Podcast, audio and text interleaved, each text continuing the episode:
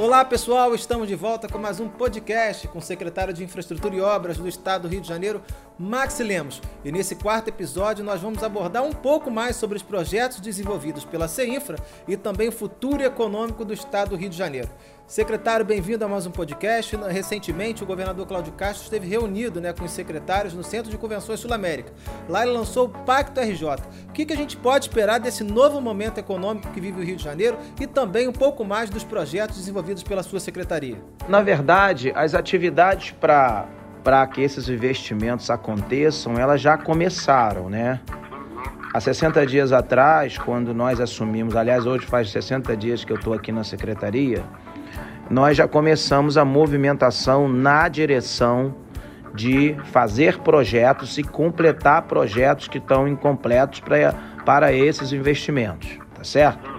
Então a atividade ela já está acontecendo, não só aqui na Secretaria de Infraestrutura e Obras, mas também na Secretaria das Cidades, tá? Porque esse esse recurso não serão esses recursos não serão gastos só aqui não, serão também nas cidades e Secretaria de Ambiente, que é aonde receberão a maioria dos investimentos, juntamente com Secretaria de Transporte.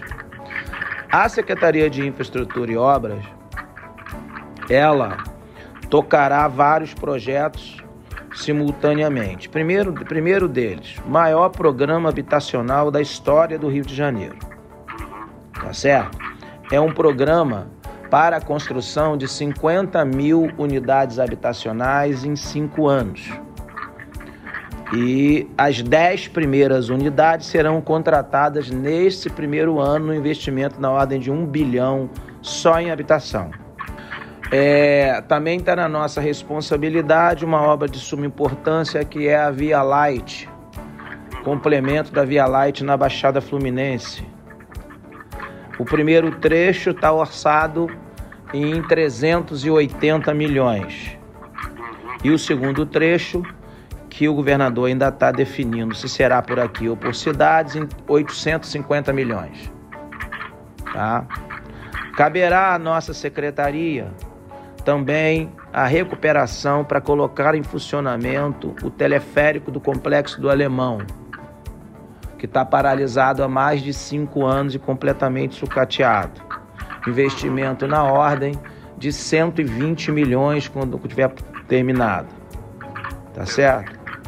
Nós temos um programa chamado Infracidades, que é um programa que visa atender todos os municípios, independente de agremiação partidária, de, de gestão, que são investimentos para atender a prioridade do município, que vai aí na área cultural, esportiva, de turismo, de desenvolvimento econômico, vai desde revitalização de distrito industrial municipal até praças importantes, é, é, área esportiva, enfim.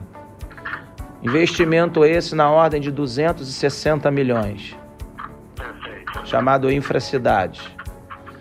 É, nós temos entre pontes, viadutos, é, para melhorar a mobilidade urbana nas cidades, serão investidos na ordem de 280 milhões.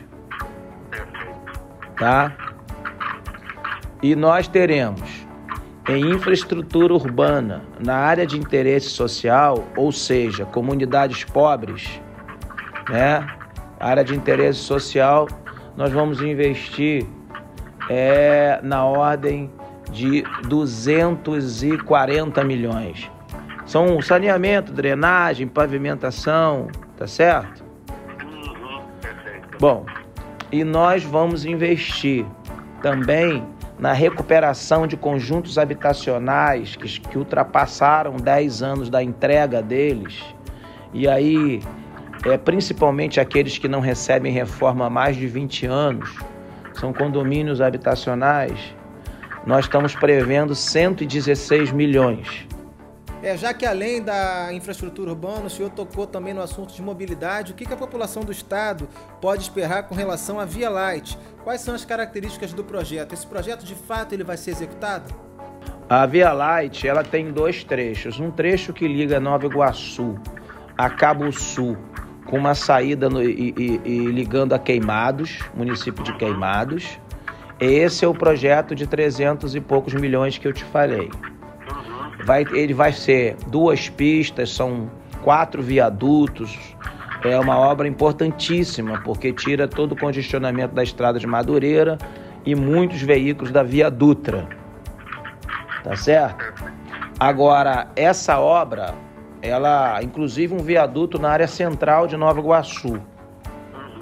Esse ficará na nossa responsabilidade. É, vai deixar, ele vai ficar preparado para futuramente receber o BRT. Então a obra vai ser toda a obra civil vai ficar pronta e num segundo momento que aí vai requerer um investimento aí na ordem de mais 80 milhões, mas é para o segundo momento, depois que tiver a obra pronta.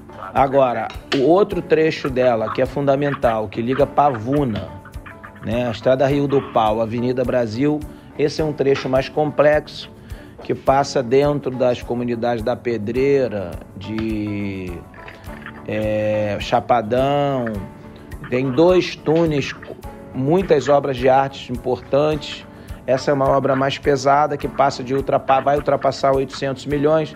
É essa que eu te disse que nós estamos é, é terminando de ajustar para ver quem é que vai licitar ela, mas muito provavelmente conosco aqui. Secretário, a gente tem visto o anúncio de muitas obras.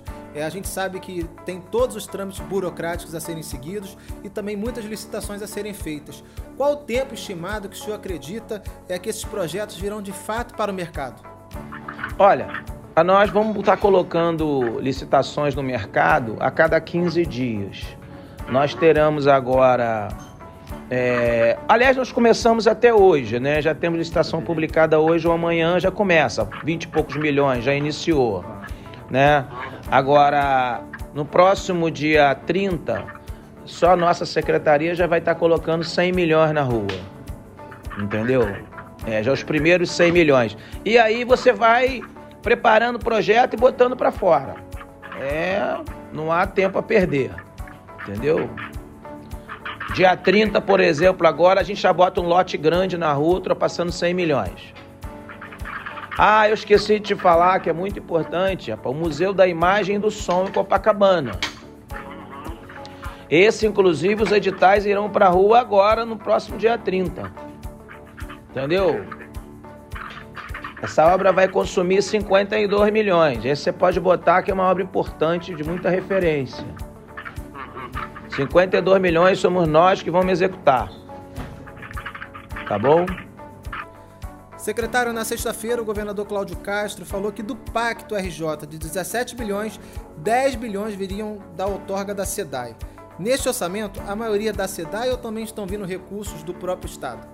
Esse recurso, por exemplo, que vai ser gasto no Museu da Imagem e do Som, ele é 100% do caixa do, do governo, independente de SEDAI. Entendeu? Então você tem, eu só corrigindo, o edital vai para a rua dia 15 de, de setembro. Agora, é, boa, tem uns 15% a 18% desse recurso é do cofre do Estado. O Estado está em franca recuperação, voltou a crescer. E e, então não é só SEDAI não, você tem muita coisa que não é SEDAI. Tá? Por isso que o pacto não trata só de recurso da SEDAI. É, por exemplo, o recurso do Fundo Especial de Habitação, 200 e pouco, quase 300 milhões ano. Vai todo no pacote de habitação 100% aplicado como o governador quer. Secretário, a gente sabe que com o desenrolar de novas obras, empregos são gerados, é, a mão de obra precisa estar qualificada. O senhor tem falado muito por onde passa no novo momento do Rio de Janeiro. O que de fato representa esse momento econômico? Qual o futuro que o senhor espera para o estado do Rio de Janeiro? Olha, eu vejo um cenário extraordinário, porque o, o Estado já está reagindo na geração de emprego, já está entre os, os três estados brasileiros que mais geraram emprego.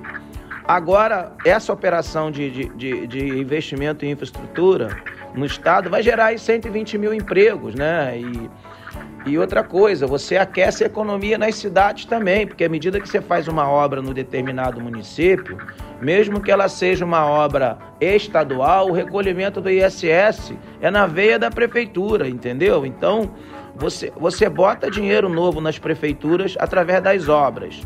Sem contar que as prefeituras estão recebendo dinheiro também de indenização da SEDAI.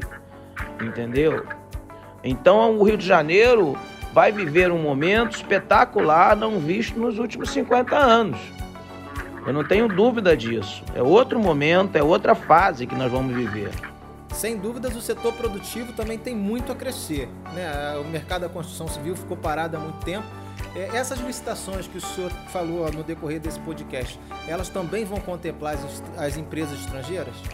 Olha, as, as, as obras que têm é, é, uma, uma maior envergadura, não só de complexidade na realização e no projeto, mas também financeira, será aberto também para as empresas internacionais.